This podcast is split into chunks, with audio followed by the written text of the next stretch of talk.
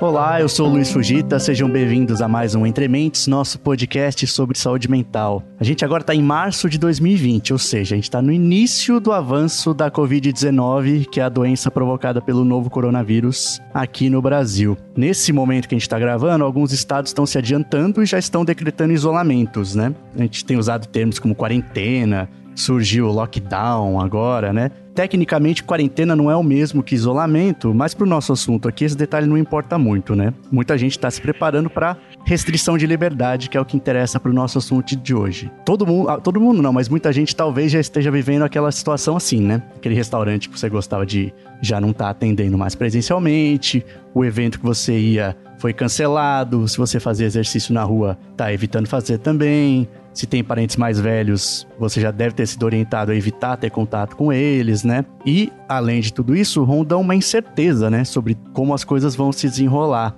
E é óbvio que toda essa situação, de repente, assim, tem um impacto na saúde mental. É sobre isso que a gente vai falar. Durante esse período da crise, a gente vai tentar aumentar um pouquinho a frequência dos episódios. Ainda não sei se vai ser possível, porque eu fico me dividindo entre a redação, escrevendo sobre o coronavírus e tal, mas vamos tentar, porque essa parte a gente tem sentido que é uma demanda do nosso público, né? Nesse primeiro episódio, a gente vai dar um panorama geral sobre que impactos tem, né? Que sentimentos e emoções esse cenário de quarentena pode despertar e como amenizar esses efeitos, que é o que eu acho que interessa para a maioria das pessoas, né? Para isso a gente vai falar com a psicóloga clínica e professora universitária Julia Daher Fink, que é, além de ter esses créditos, é minha amiga pessoal. Então a gente vai ter uma conversa que ela pode contribuir. Vai ser bom pra gente testar também como é essa gravação remota. Obrigado pela participação, Júlia. Ei, obrigada. Eu que agradeço pelo convite. É ótimo estar aqui podendo compartilhar sobre isso. É lógico que não é um assunto fácil que a gente gostaria de ter que lidar, mas a gente precisa lidar com ele.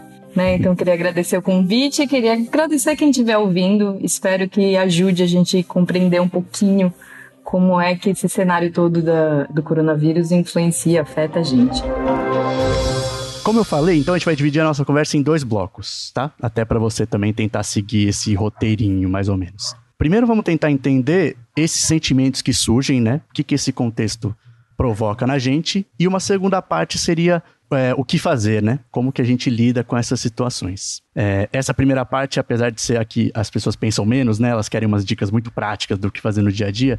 É interessante porque eu acho que o autoconhecimento, saber o que vem para frente, né? Se adiantar possíveis problemas é importante também para saber como lidar com essa segunda parte de realmente colocar algumas coisas em práticas, né? É, então, para começar, né? É, uma situação inédita como essa de quarentena nesse nível, né? Que a gente está vendo global, né?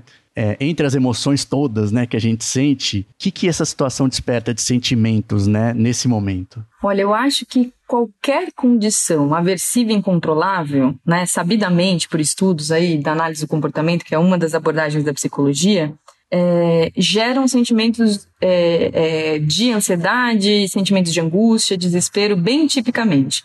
Então, qualquer uhum. condição de incontrolabilidade ou de baixa controlabilidade, né, de, de dificuldade de previsão do que está por vir, costumam ser situações que aumentam o nível de ansiedade, a frequência dessas respostas, a intensidade delas. Então, eu não acho que é surpreendente que a gente esteja vivenciando nesse cenário já algumas pessoas, se não todos nós em algum nível, é, apresentando algum nível de ansiedade que pode ser bem importante, um nível de sofrimento considerável, ou coisas mais corriqueiras que alguns de nós têm conseguido contornar.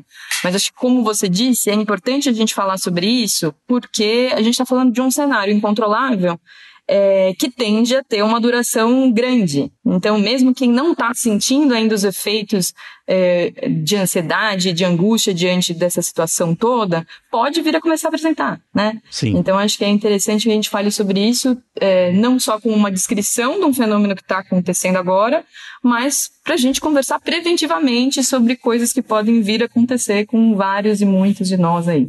Sim. Você diria que o que, o que motiva mais, essa, assim, a gente está mais no grupo dos sentimentos ligados à ansiedade, à angústia, é essa falta de controle?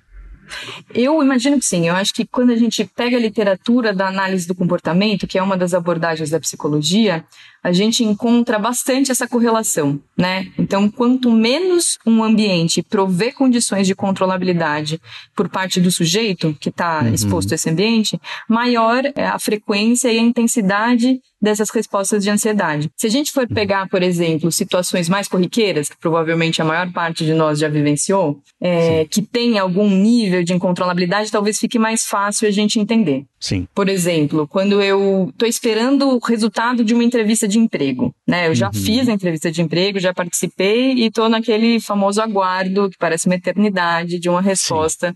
positiva ou negativa, que às vezes não vem nenhuma das duas, mas Sim. existe esse tempo de aguardo. Esse tempo de aguardo, ele é um tempo em que existe um, uma circunstância que a gente não tem ação sobre. Você já fez a entrevista, te resta aguardar. Então é uma situação de incontrolabilidade que muitas vezes é, gera um aumento de frequência de intensidade de respostas ansiosas né? Sim. Ou quando você pensa, por exemplo, alguém que é, se sente muito desconfortável, muito tímido de participar de alguma situação social, né? Uhum. Esse contexto de ansiedade social.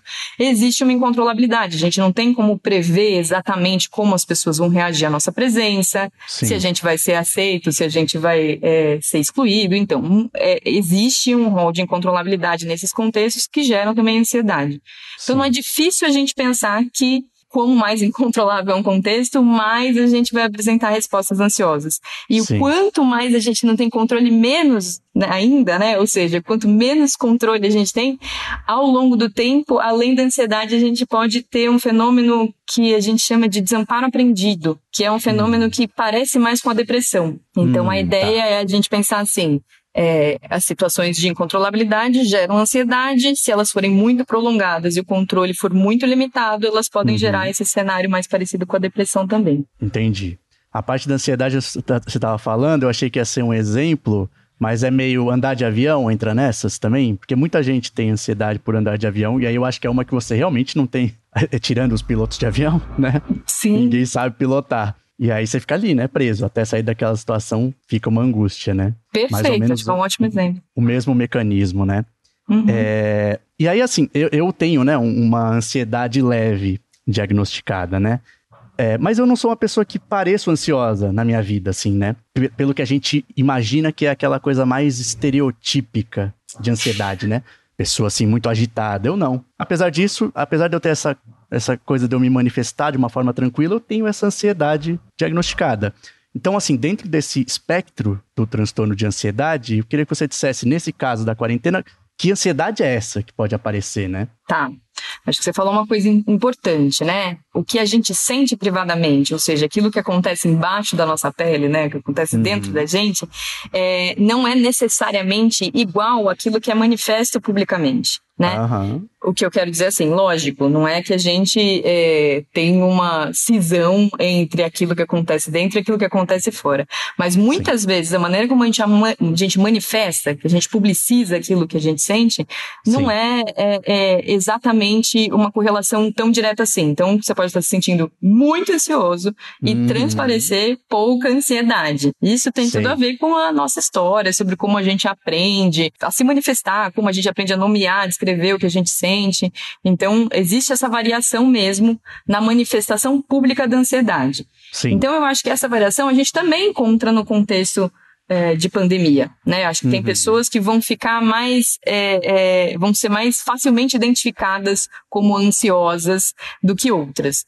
Uhum. Mas eu tendo a dizer que as respostas mais frequentes de ansiedade que a gente encontra num contexto como esse, e aí eu digo tanto por material de estudo de, de quarentenas anteriores, quanto pela minha observação clínica, uhum. tem a ver com um medo bastante grande de contágio, né? Sim né, uma, uma certa é, previsão pessimista sobre como que a doença pode afetar a Sim. si e como pode afetar outras pessoas em volta, né, pessoas queridas, pessoas mais velhas, talvez, com alguma condição Sim. de saúde. Acho que tem uma ansiedade importante em termos de questões materiais e financeiras. Uhum. É, eu acho que essas pessoas podem manifestar essa ansiedade através de insônia, através de aumento de consumo alimentar ou redução de consumo alimentar. Uhum. Eu acho que com aumento de pensamentos intrusivos, pessimistas, né? Então existem manifestações mais públicas, né? E uhum. manifestações que são mais privadas mesmo. Tem pessoas que vão transparecer essa ansiedade é, demonstrando respostas de irritação bem claras, né? Então mais impaciência, mais dificuldade com o convívio social, se é que elas estão é, é, restritas no espaço em que elas estejam convivendo com familiares, cônjuges, uhum. etc. E, enfim, acho que são essas as principais, né? Um receio Sim. em relação à própria saúde e das pessoas do entorno, um receio em relação às questões materiais, e isso se Sim. manifesta de muitas formas, de muitas maneiras. Sim. Tem uma questão que ela, é, nesse tempo que a gente vem trabalhando com após essa crise do coronavírus, a gente tem feito muitos conteúdos e feito muitas lives, então a gente tem muito contato com manifestações das pessoas, né, sobre esse contexto. E aí tem um ponto que me chamou a atenção, e eu queria que você comentasse. Uma vez a gente estava fazendo uma live no Instagram, já nesse período, um seguidor até perguntou: como que a gente sabe tanto sobre o vírus em tão pouco tempo? É uma pessoa que está assim, talvez um pouco afastada do mundo científico, né? Imagina que, nossa, mas que impressionante, né? Já sabe tempo de incubação, tempo para aparecer sintomas, já estão fazendo vacina, etc. Ainda assim, a gente tem assim todo esse conhecimento acontecendo rápido, né? Uma demonstração de um progresso com essas, todas as informações acontecendo, mas ainda assim persiste mais essa coisa da incerteza, né? Essa coisa de não ter controle. Apesar desses vários sinais contrários a isso, né? Que seriam mais otimistas ou mais positivos, né? Tem uma explicação para isso? A gente privilegia as coisas que são ruins? Olha, eu é, tendo a achar que, assim, isso eu não, eu tô falando mais, é, menos compromissadamente com alguma vertente teórica da psicologia. Eu tendo a achar que a, a, o sofrimento ele é mais palpável um pouco do que as condições mais tranquilizadoras, hum. assim. Eu acho que, Sim. sei lá, eu sempre penso é, numa cena bem típica da minha infância, que era quando eu estava fazendo alguma viagem longa de carro, de ônibus, hum. sei lá. Sim. E aquilo parecia que não ia chegar nunca. E Sim. era a sensação real de que aquilo nunca ia acabar, sabe? Por mais que você soubesse mais devagar. que, assim, em algum momento você ia chegar no teu destino, aquele Sim. sofrimento parecia tão realista que dava a impressão que jamais eu ia chegar no, no, no destino, né? Então Sim. eu acho que tem um pouquinho disso, mas eu acho que tem uma outra coisa que talvez seja bacana da gente comentar, Luiz, que tem a ver com um conflito em termos de, de atitudes que espera-se que a população geral tenha e a imediaticidade ou não desses resultados provenientes dessas atitudes que se esperam, né? Sim. Então vou tentar sintetizar um pouquinho o que, que eu estou querendo dizer para ficar mais claro para todo mundo. Né? Então, como você disse, acho que as ciências, de forma geral, elas têm como objetivo prever e controlar fenômenos, né? Uhum. Então, eu acho que é isso que a ciência faz. A ciência é um conjunto de atitudes do cientista diante de um determinado fenômeno para que a gente possa proporcionar descrições sobre esse fenômeno que favoreçam a nossa interação real no mundo material, no mundo concreto, a partir dessas descrições, né? Certo. Então, quando a gente pensa sobre esse viés, a gente de fato tem uma produção científica extensa sobre contágio viral, né? A gente, é, é, você tem o um novo coronavírus e você tem a Covid-19, mas você tem outros coronavírus, você tem outros vírus, você tem todo, é, é, é, toda uma linha de pesquisa científica em torno disso bastante antiga até, né? Sim. Então, esses estudos, eles proporcionam condições de previsibilidade e de controle. Isso é um fato, né? Sim. Então, eu acho que você tem esse cenário de, de, previsão e controle pela ciência, mas você tem um descompasso entre aquilo que é enunciado pela ciência e aquilo que as pessoas entram em contato direto quando elas seguem as recomendações provenientes uhum. dessas inscrições científicas. Então, Sim. basicamente, o que, que a ciência diz pra gente, né? Ou a ciência não diz nada, mas porque os cientistas estão dizendo pra gente já faz algum, algumas semanas aí. Eles estão dizendo Sim. que existe que, que o vírus se comporta de uma forma que faz com que exista uma, uma, um, uma curva esperada, né? Então, Sim. todo vírus vai ter um, vai atingir um ápice e depois vai entrar num certo declínio. Isso necessariamente. Mas existem algumas recomendações que fazem com que exista um achatamento dessa curva de contágio, que faz com que as pessoas é, é, padeçam menos do vírus, né? Você tem reduz a mortalidade, reduz a sobrecarga sobre o sistema de saúde, etc, etc. Para que haja esse achatamento dentro das medidas que são ditas para que a gente siga, e a gente deve seguir mesmo. A gente está falando aí das ações preventivas de restrição é, de, de contato, né, direto com pessoas, de aumento e melhoria, né, das condições de higiene, dos hábitos de higiene, lavar a mão, não levar a mão ao rosto toda hora, é, proteção das pessoas do grupo de risco e tudo mais que a gente já está vendo e deveria estar tá seguindo, né? Sim. Essas instruções, imediatamente, não produzem achatamento de curva nenhuma. Sim. A consequência Sim. imediata que a gente tem quando a gente se engaja nisso não é a alteração direta dessa realidade. Para que essa realidade que é importante que se altere, se alterar de fato, o que, que a gente precisa? A gente precisa de bastante gente seguindo uhum. durante algum tempo essas, essas prerrogativas aí, essas instruções. Consistentemente. Né? Consistentemente. Então, eu acho que tem esse descompasso. Existe um efeito a médio e longo prazo dessas é, da tomada de medidas preventivas e existe o efeito imediato dessas medidas preventivas quando tomadas que costumam ser mais poderosos. E não é Sim. agora, né? Consequências imediatas tendem a controlar o comportamento com muito mais é, é, potência do que consequências atrasadas. Sim. Né? A gente é mais uma... sensível. É, existe uma linha toda, né, que explica evolutivamente por que, que a gente é tão ruim de agir e planejar a longo prazo, né? Acho que entra exatamente. um pouco nessa mesma linha, né? Perfeito, é exatamente essa linha, né? E é por isso que é difícil a gente falar e se engajar em comportamentos que gerem consequências muito atrasadas, Sim. né? Mas eu acho que esse descompasso ele é parte importante do que faz a gente ter essa dificuldade de entender essa noção de controle. O controle ele até existe, mas ele é um Sim. controle que não produz tão diretamente e rapidamente essas consequências desejáveis, uhum. né? Quer dizer, tô lavando a mão todo dia, vou quando eu saio para rua, volto desinfeto, chegar lá o prefeito fala que aumentou de ontem para hoje o número de infecções. Parece que não está adiantando nada. Perfeito. Perfeito. Ou o inverso, né? A pessoa que fala assim, ah, é, bom, eu não tô doente, não conheço ninguém que tá doente no meu, no meu sei lá, na minha rua, no meu prédio, é, ninguém tá doente, então eu acho que, que eu não tô fazendo nada, então tá tudo bem. Então eu vou continuar não fazendo nada porque tá dando certo. Né? Sim, sim. Então, essa sensibilidade à consequência imediata, ela pode gerar conclusões esquisitas, conclusões irreais, né? Entendi. Eu acho que é, é, bem isso mesmo. Então, essas ações preventivas que a gente deve tomar e deve continuar tomando, elas não geram tão diretamente. É importante a gente se haver com o que, que elas geram diretamente, até para a gente aumentar o nível de engajamento Sim. das pessoas é, em relação a essas táticas de prevenção. Sim. Indo nessa linha de, né, do, parece que haver um descompasso entre a realidade e o que algumas pessoas decidem fazer, tem um outro comportamento que eu queria falar com você, que é essa espécie de negacionismo, né? A gente tem exemplos de outros países, né, que passaram por essa pandemia há um pouco tempo, com imagens muito evidentes, né, de, de a Espanha agora começou a passar a Itália como bola da vez, nesse momento que a gente está falando, mas a Itália até então era o nosso grande exemplo de coisa que está dando errado, né? E aí tinha uhum. lá caminhões levando corpos para fora das cidades para serem cremados, não pode fazer velório, uma tristeza só. Ainda Sim. assim, tem uma resistência em seguir recomendações de autoridades sanitárias, né? É, de onde vem esse negacionismo? Que acho que ele é, é parecido com o que a gente estava falando antes, mas parece que ele segue uma linha um pouquinho diferente de comportamento.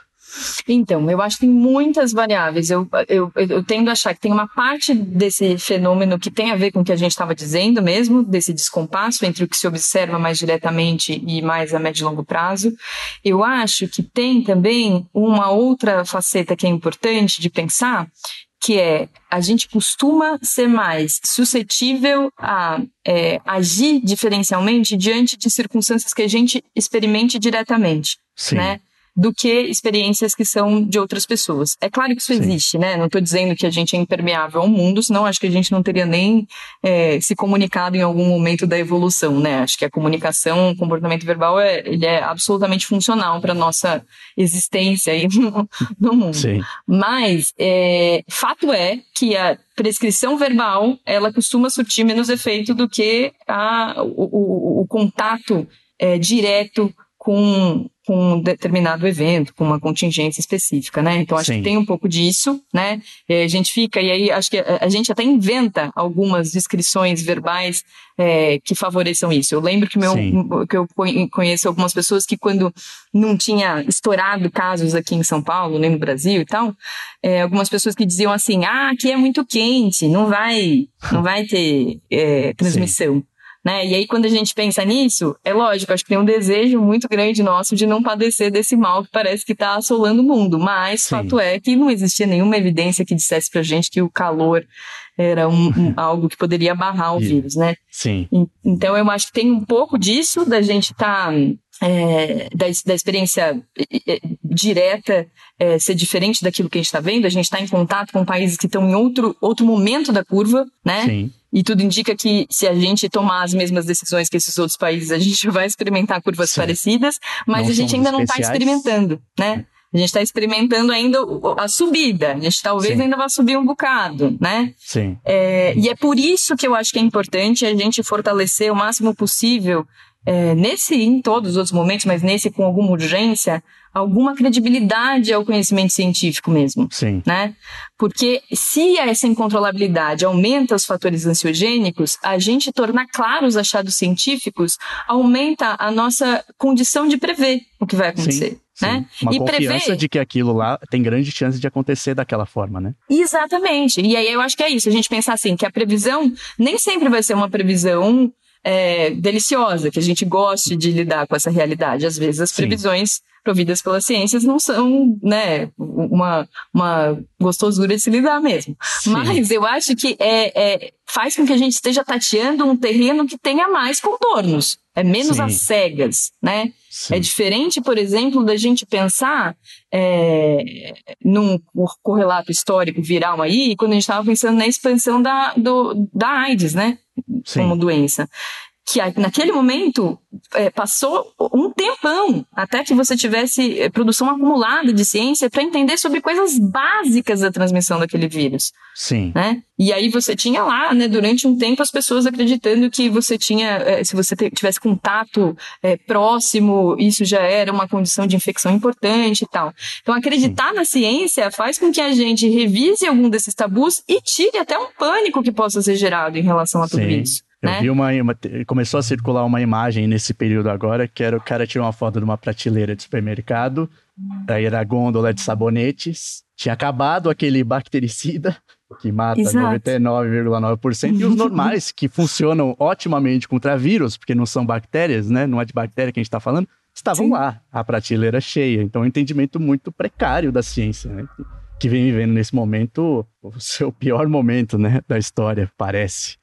É, Exato. Hum. Chegando agora num. Acho que a gente pode ir para um segundo bloco agora, Julia, que é aquele que a gente falou de, né? Beleza, como que a gente pode então lidar com esses sentimentos que, né, como a gente falou até agora, tem muita chance de acontecer, porque a gente deve passar uns meses aí nessas condições. Antes da gente fazer o programa, na preparação, você mandou um estudo, né? Que é uma revisão uhum. de outros estudos, feito assim muito rapidamente, justamente pela emergência é, que a gente é, tem hoje em dia por esse tipo de informação. Então é uma revisão, assim, a gente vai falando ao longo, né, dos poréns que ele tem, que são, assim, os estudos tem, não tem tantas pessoas assim, mas de qualquer forma ele tem uns, umas conclusões que são, pra gente, são até intuitivas, né? Sim. E ele tem algumas, alguns fatores que ele chama mais atenção sobre fatores que levam ao estresse. E acho que a gente poderia começar a dar umas diquinhas pegando por esses grupos aí que ele cita. O que você acha? Pode ser. Pode acho ser. que é um caminho possível, sim. Tá. É, acho que é isso, né? Como você disse, ele é um estudo de revisão. O que é um estudo de revisão? É um grupo de cientistas que vai examinar o que já foi produzido bibliograficamente, é, o que já foi submetido, né, publicado, em relação a um assunto específico. E esse é uma revisão de impactos psicológicos de quarentenas, né? Sim. Então, acho que é isso. Outras quarentenas que a gente passou no mundo, né? Então, eles falaram de SARS, ebola, H1N1, síndrome respiratória do Oriente Médio, gripe equina, e aí fizeram um estudo sobre esses impactos, né? Sim. O que eu acho interessante da gente ressaltar em relação aos achados? Eles descrevem os impactos durante, né, durante a quarentena, ou seja, durante esse período de isolamento físico, é, e as medidas dos efeitos posteriores à quarentena, né? Sim. E aí, quando a gente olha para esses dois momentos, é, eu acho que a gente chega a conclusões importantes. Tem uma, uma, uma, um, outro, um outro porém que acho que é interessante falar, é que essas quarentenas que são, que são analisadas nessa revisão são ainda quarentenas curtas, né? Entre aspas, porque é aquele sistema de você isolar quem está com sintomas, é, ou isolar quem está doente, né, para manter o cara em tratamento. Mas assim, não, uma, uma quarentena como a gente prevê que aconteça, né, de o governo baixar um decreto para toda a população, todo o comércio não essencial fechar, não tem nesses estudos, né? Mas assim, de qualquer forma, se numa quarentena curta como essas, que é assim de 20, 30 dias no máximo desses estudos, já, já predispõe a vários, a vários sintomas negativos, a gente pode imaginar que numa quarentena maior será pior, né? Então acho que eles são válidos nesse sentido. Tem uma questão Sim. que eu queria falar aqui, primeiro, Julia, que é o seguinte, né? Uma coisa que, ele, que, ele, que esse estudo diz que afeta muito é justamente a duração da quarentena, uhum. né? É, no nosso caso, a gente prevê mais do que 30 dias, em algum momento ser uma coisa decretada, né? Pode ser que não aconteça, mas a gente vê, é, parece ser o que se desenha. Quanto a isso, o que, que você diria que é importante as pessoas fazerem? Em relação ao tempo da quarentena, você diz? É, porque isso é uma coisa muito incontrolável, né? E foi o que a gente já falou, né? De, de tipo, putz, a situação quanto mais incontrolável ela é, mais ansiedade, mais angústia ela irá causar, né? Uhum. Quanto a isso, o que, que a gente pode fazer? Acho que aí, no caso, não seria uma orientação de coisa prática, né? Da, da vida prática, mas talvez uma coisa de pensamento mesmo, né? O que, que você reflete sobre isso para te ajudar mentalmente, né? Tá. Eu, eu acho que dá, tem duas coisas importantes para falar sobre isso. De fato, é difícil a gente falar num contexto de pandemia que é muito dinâmico qual será o tempo necessário de quarentena. O, esse estudo sugere uma coisa em termos de políticas públicas, de posicionamento público de líderes, que Sim. o quanto mais honesta, clara for a informação, transparente, é, maior é a adesão das pessoas à quarentena. Então, Sim. isso é uma coisa importante da gente ficar atento, né? Quando a gente tem uma, um posicionamento político muito relutante, ou muito oscilante, ou que negue, subestime o potencial é, é, de prejuízo que um vírus pode gerar, a gente gera uma, uma ambiguidade na, na no que é transmitido para a população, Sim. e isso pode acirrar, inclusive, os, os sintomas é, psicológicos aí atrelados a isso, né? Diferente a, a gente submeter perdida, algo né? que a gente sabe, isso, né? Que você sabe Sim. que tem um começo, meio e fim, do, do que algo que, ah, duas semanas, mais duas semanas, mais duas semanas, né? Sim, então, acho que tem essa parte que diz respeito a como os líderes podem se posicionar. Em relação a nós, que não somos grandes líderes aí políticos, acho que tem algumas é, prescrições pragmáticas básicas que podem ajudar bastante, né? Eu diria que a principal lógica, a racional, é a gente é, tomar posturas que produzam ativamente consequências na nossa vida, né? Uhum. Vou tentar dar exemplos para tornar isso claro, mas a ideia é justamente a gente romper com aquele paradigma da incontrolabilidade. Então, certo. quanto mais a gente se dedica àquilo que expõe a gente ao panorama catastrófico, mais eu acho que pessimista a gente vai ficar, né? É claro que em alguma medida a gente não tem como se alienar e se blindar de tudo isso, mas existe Sim. como a gente se esforçar mais ativamente na produção de outras coisas enquanto a gente está é, nesse período de isolamento. Então, uma coisa que eu acho que surte bastante efeito é a gente tentar consolidar é, rotinas, né? Tá. Por quê? Porque parte da população que não trabalha de casa costumeiramente está com uma rotina completamente alterada. Acho que Sim. até quem trabalha de casa também está com uma, uma, rotina alterada, porque, enfim, né, é uma alteração global aí. Se você divide a casa com outras pessoas, talvez essas outras pessoas que não estariam em casa Sim. passam a estar e tal, né? Mas Sim. a criação de uma rotina parece uma bobagem, né? Parece uma coisa até, sei lá, mais restritiva da liberdade do que você deixar é. as coisas rolarem. Na, Mas na fato normal, é, a gente quer fugir da rotina, né? Quer Sim. fugir da rotina, exato. né? Acho que algumas pessoas são ótimas seguidoras de rotina, outras menos. Eu me encaixo no segundo grupo das pessoas que costumam falar não, imagina, vamos ficar de pijama o dia inteiro sim, né? Mas é importante a gente pensar que é, a tua casa é um ambiente que você geralmente fazia algumas coisas né? Sim. Então, sei lá, você relaxava, você cozinhava, você brincava com seus filhos, ou enfim, se descabelava com a bagunça, arrumava, etc. Essas atividades, elas passam a ocupar diariamente outros momentos que elas não ocupavam antes. Sim. Então, a gente criar uma rotina de horários e com marcadores claros de, desses eventos, da sequência desses eventos, podem ajudar a gente a continuar se engajando nesse, nesses comportamentos todos. Sim. Né? Então, basicamente assim, quando a gente diz de uma consolidação de rotina, a gente está falando de você tentar dormir em momentos semelhantes, né? Não precisa ser uma rotina militar, mas eu acho que é Sim. tentar dormir mais ou menos pelo mesmo horário, acordar mais ou menos pelo mesmo horário, é, você Comer estipular no mesmo memorário. isso. Estipular as atividades que você tem que fazer em horários definidos. E é claro, gente, eu acho que essa é uma recomendação que não é para virar uma pecha, né? Não existe uma receita de bolo para Sim. eximir qualquer possibilidade de se sentir ansioso. Mas não é, isso não é para virar uma pecha, é para virar uma, uma dica. Né? Sim. Se você tem uma condição que inviabiliza que você consiga planejar seu dia, você não precisa ter um planejamento horário-horário, mas você, Sim. você tem um panorama básico do que você vai fazer. Armar condições para que você consiga seguir a tua rotina, é, mesmo que ela esteja bem diferente do que você viveu nos, nos últimos meses aí anteriores a esse período. Sim. Tem uma, um segundo ponto que é levantado na revisão como um fator importante, e é bem. Esse é bem de uma situação de pandemia, né? Que é o medo de se infectar. Você Sim. tem alguma recomendação legal para quem fica com essa uma certa neura assim de se pegou, se pode ter pegado ou não, medo de passar para alguém? Tem algo que você acha mais nessa linha? Olha, é, eu tenho visto isso acontecendo com mais frequência. Não sei se é por causa do tempo ainda, que é um tempo curto, né? Uhum. Que a gente ainda está de quarentena, mas eu tenho ouvido mais esse tipo de queixa de pessoas que trabalham com a área da saúde. Que eu acho que são Sim. pessoas que, de fato, acabam se expondo a condições de maior responsabilização pelo bem-estar é, é, do- das pessoas que estão em volta dela, né? Mas Sim. eu não acho que seria difícil da gente pensar que esse é um tipo de manifestação que eh, pode vir a acompanhar outras pessoas, ou talvez já esteja eh, e passe a fazer cada vez mais parte da- do nosso rol aí de coisas que a gente pode sentir e pensar.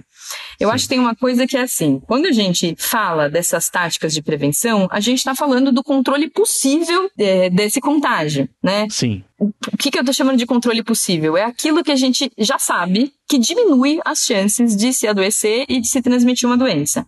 Não Sim. tem como a gente ter um marcador tão claro assim que sinalize na rua quem que tá doente, quem que tá assintomático, quem que deveria estar em casa, né? Aliás, que Sim. bom, né? Fico imaginando quanto isso ia produzir de estigmatização. Nossa, é. ia ser o pior. O pior do que a própria. Exato, isso é um cenário eh, de, de uma distopia, né? É, Sim. Mas o que eu acho é, então assim, a gente pode tomar essas medidas. Essas são as medidas que a gente tem controle, né? Sim. Então, vamos lá, vamos melhorar o- o- os hábitos de higiene, vamos lavar mais as mãos e tal. E eu acho que isso é o que dá para fazer.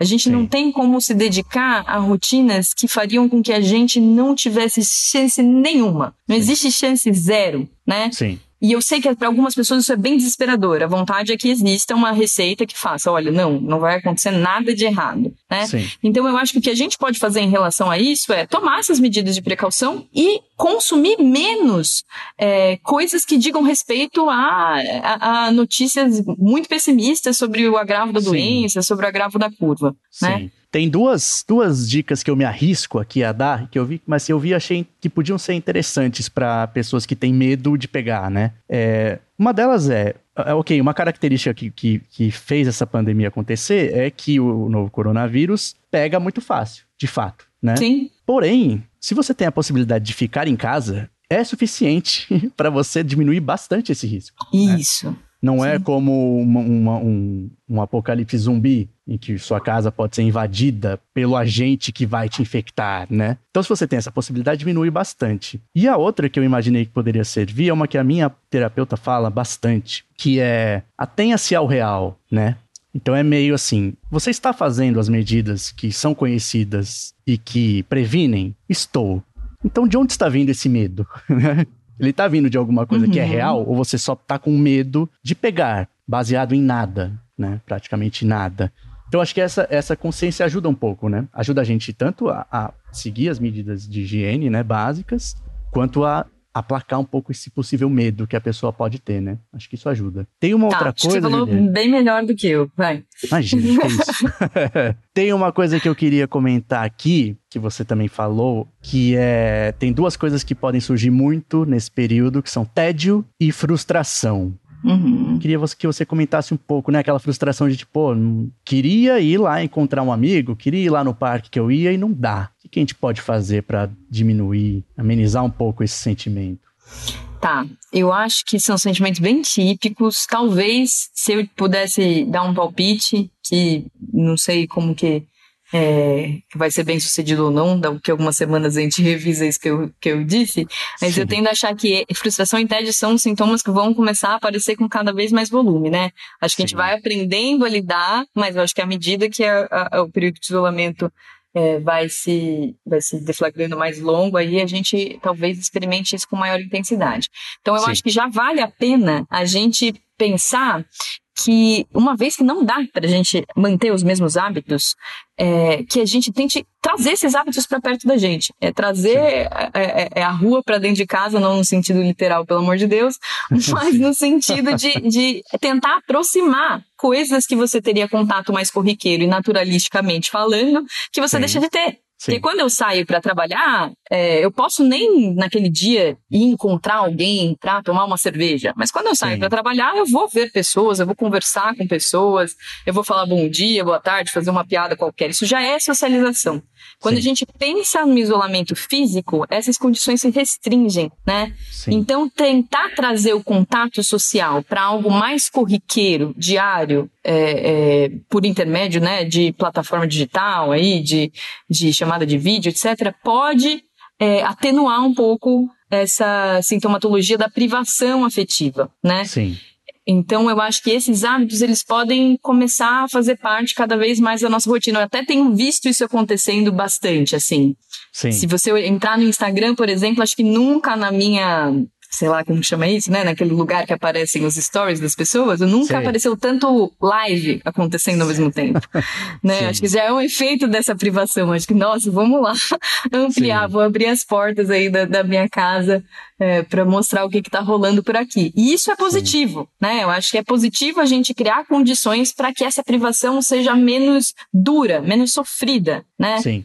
Então, acho que é, é, abusar desses recursos. Eu sei que esses recursos eles não são é, absolutamente democráticos, mas eu acho que dá para a gente pensar assim na chamada telefônica, dá para a gente pensar é, nessas aproximações é, das pessoas que não presumam um contato direto como uma, uma maneira de contornar essa privação, né? Sim. E em relação ao tédio, eu acho que tem uma coisa importante da gente pensar, que é assim, Acho que a nossa cultura privilegia pouco que a gente crie condições de fruição do mundo que não sejam ligadas à produtividade, né? Uhum. Acho que quando a gente vira adulto, quando a gente vai virando adulto, quando a gente vai sendo lido como adulto, é, cada vez menos isso faz parte de uma expectativa é, de atividade que se exerça, né? Sim. Quando você é adulto, ah, eu sou o Luiz, eu sou jornalista, né? É, e aí parece que isso é se basta. É a segunda coisa que se fala, né? Depois do nome Exatamente. Sim. Tipo, imagina, todo o resto da sua história antes de você ser um jornalista já era, não existe Sim. mais, foi anulado.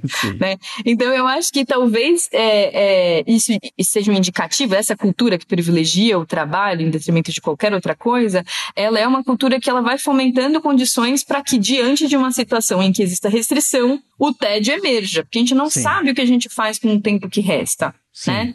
Então a primeira coisa é tentar olhar para esse tempo que resta e ver o que, que existe a teu alcance, revisitar hábitos antigos, experimentar coisas novas que possam estar a seu alcance, sem entrar numa pilha da produtividade disso também. Não é pra gente criminalizar o ócio ou ter que tornar o ócio uma coisa assim, tipo, eu tenho que ler 20 livros na quarentena.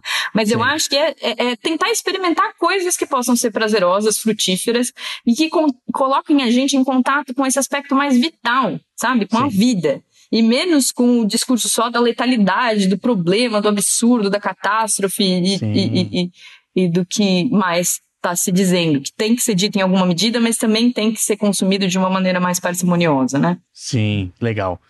Finalizando aqui, Julia, os, os últimos dois, eu queria um comentário em outra linha. porque assim, eles saem um pouco do que o indivíduo pode fazer. Tá. Então, assim, os, os, dois últimos fatores que esse estudo chama bastante atenção como fatores estressores são perdas financeiras e falta de acesso a suprimentos.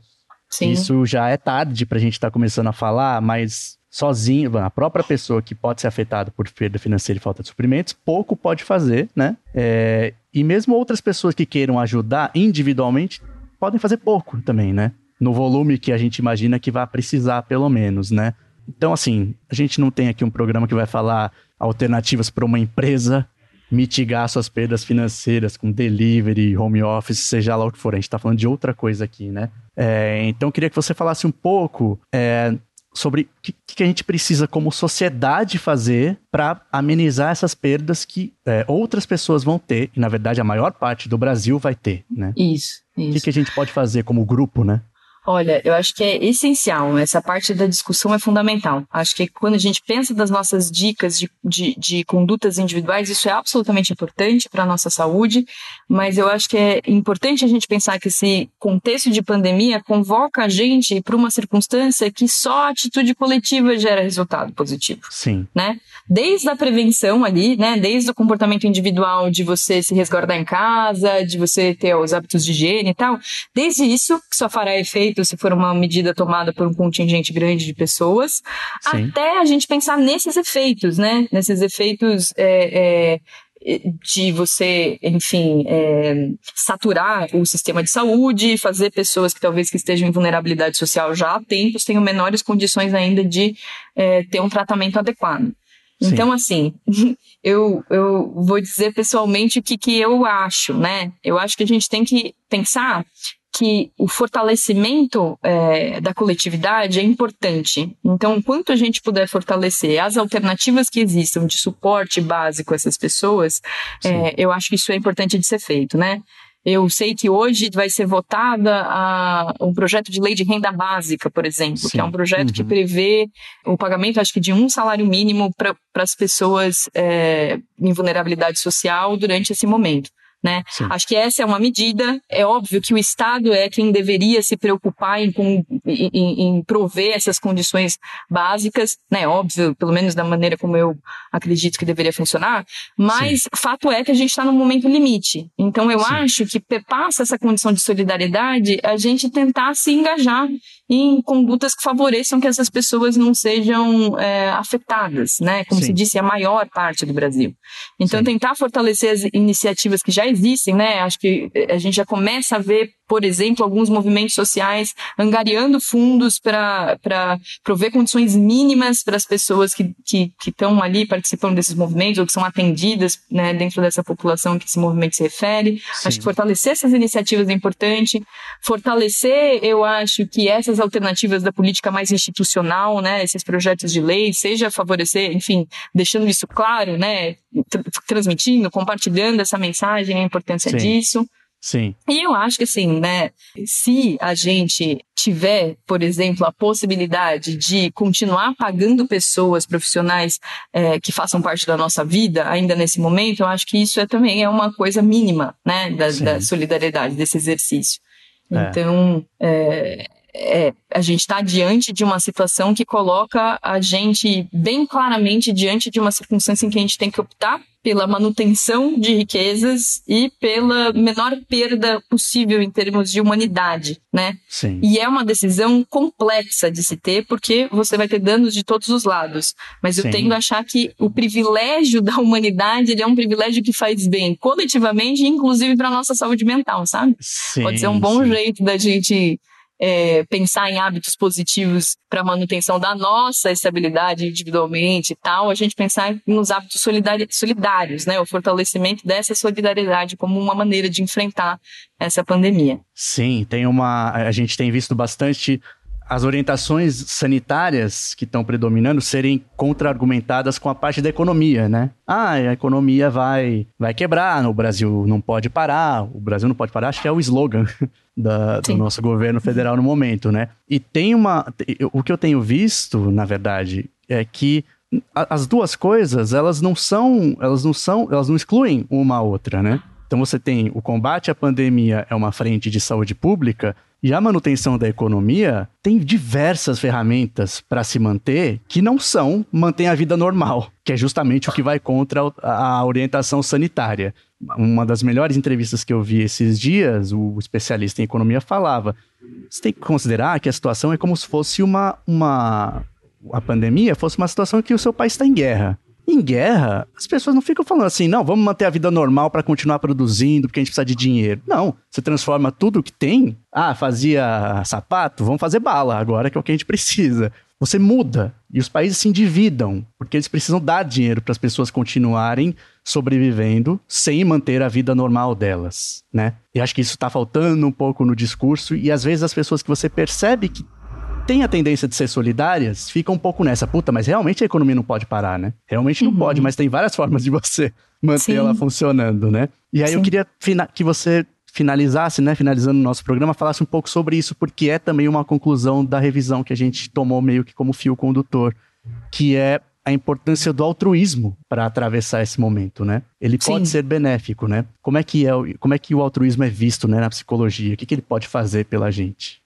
Olha, eu acho que é, o altruísmo, né, essa, essa capacidade que a gente tem de, de ficar sensível às contingências do nosso entorno, mesmo que elas não afetem a gente tão diretamente, é, é, algo bem importante. E é importante de ser fortalecido como prática. Ela não é uma prática óbvia, né? Sim. Ninguém nasce altruísta, ninguém nasce com uma sensibilidade ao outro, é, é, assim, inatamente, né? Sim. O que eu acho que a gente faz, a gente tem uma cultura que pode privilegiar mais esses ganhos individuais em, de, em detrimento de ganhos coletivos. Sim. E eu acho que a gente tem que pensar na cultura como algo é, transformável. A cultura é um movimento. A cultura não, está ali morta, né? E sendo perpetuada ad eterno. Que bom que Sim. não. A gente pode transformar isso, né? Então, talvez um, esse seja um momento para a gente revisar essas práticas altruístas. Sim. E, e eu acho que, sem dúvida, quando a gente consegue é, olhar para além do nosso sofrimento, e nem sempre isso é possível, tá? Mas quando eu acho que isso é possível, quando a gente consegue olhar para o nosso entorno, a gente consegue primeiro, desfocalizar do nosso problema como sendo o cerne de, de, de, de tudo que acontece. Sim. E às vezes a gente olhar para o lado ajuda, inclusive, que a gente mantenha um, um olhar sobre depois aquilo que a gente está sentindo de novo, que seja novo, que seja mais Sim. rico. E eu acho um tanto porque se a gente fortalece esse padrão como um padrão social relevante, a gente começa a valorizar esse tipo de conduta. Sim. A gente começa a valorizar é, a conduta da pessoa que, de fato, é, vai armar condições para que o outro não padeça de um mal que ela já sabe que ela está sanada. Né? Então, o altruísmo ele faz parte da consolidação de um estado de saúde mental e coletiva. Acho Sim. que é importante pensar assim que quando a gente fala de saúde mental, ou quando a gente fala de psicologia, né, de forma geral, dá a impressão que a gente está falando do indivíduo né? Uhum. A gente está uhum. falando sempre do que acontece na mente, seja lá onde fica a mente, né? Mas de o que, que acontece em termos subjetivos de uma pessoinha ali.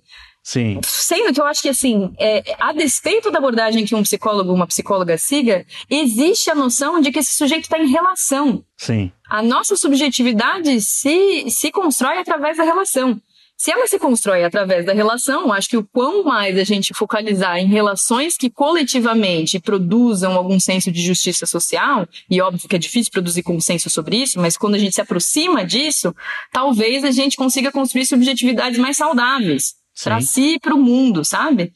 Eu sei que parece um, um, jeito utópico de lidar com essa realidade, mas eu de fato acho que talvez seja uma convocação, né? Lógico, não intencional. O vírus não está pensando em fazer a gente ser uma unidade melhor e nem pior.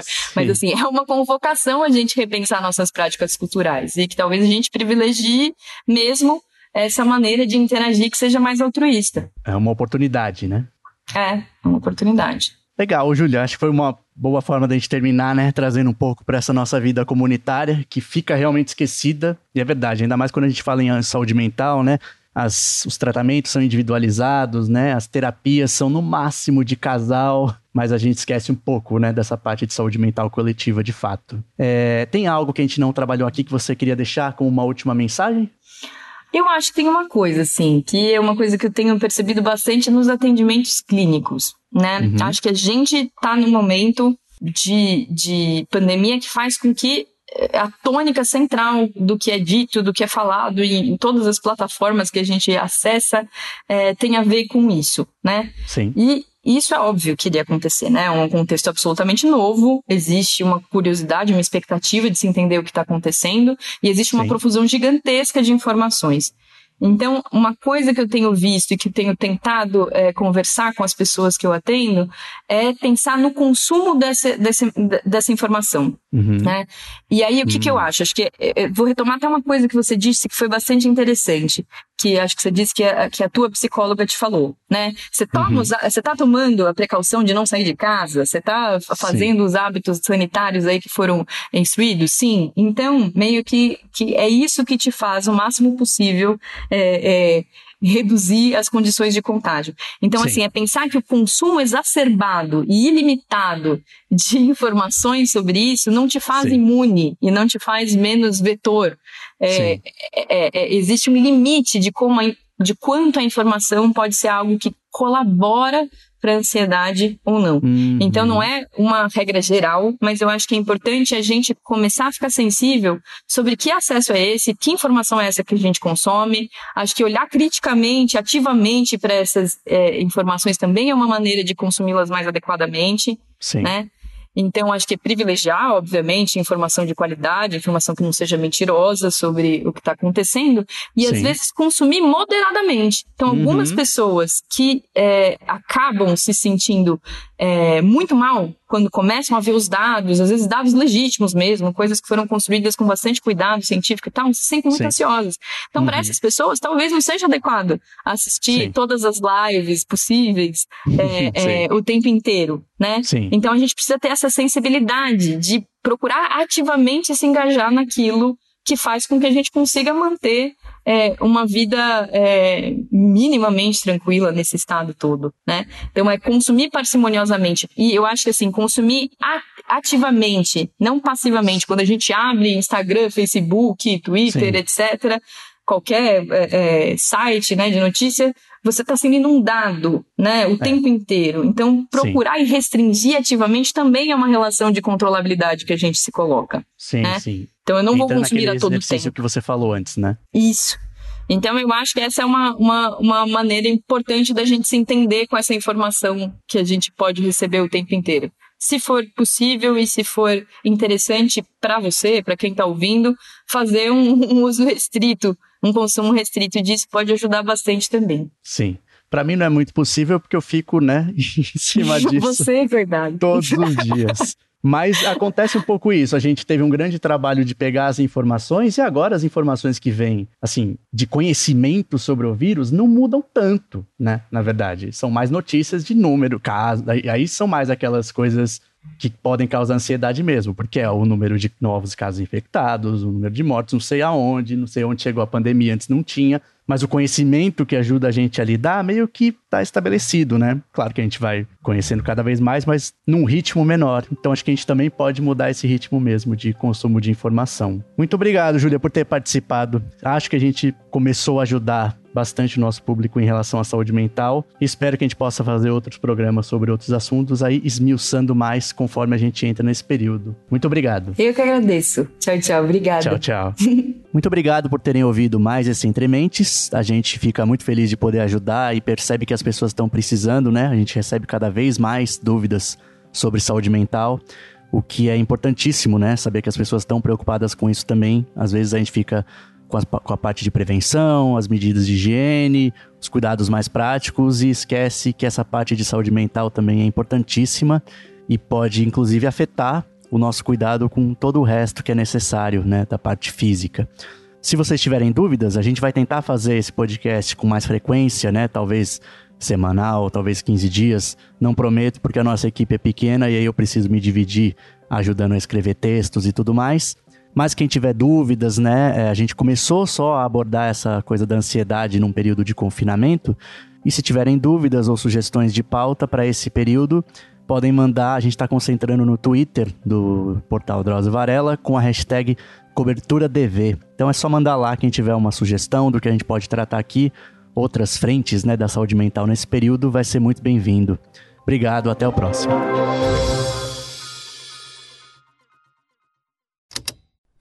Esse programa foi editado pela Estalo Podcasts.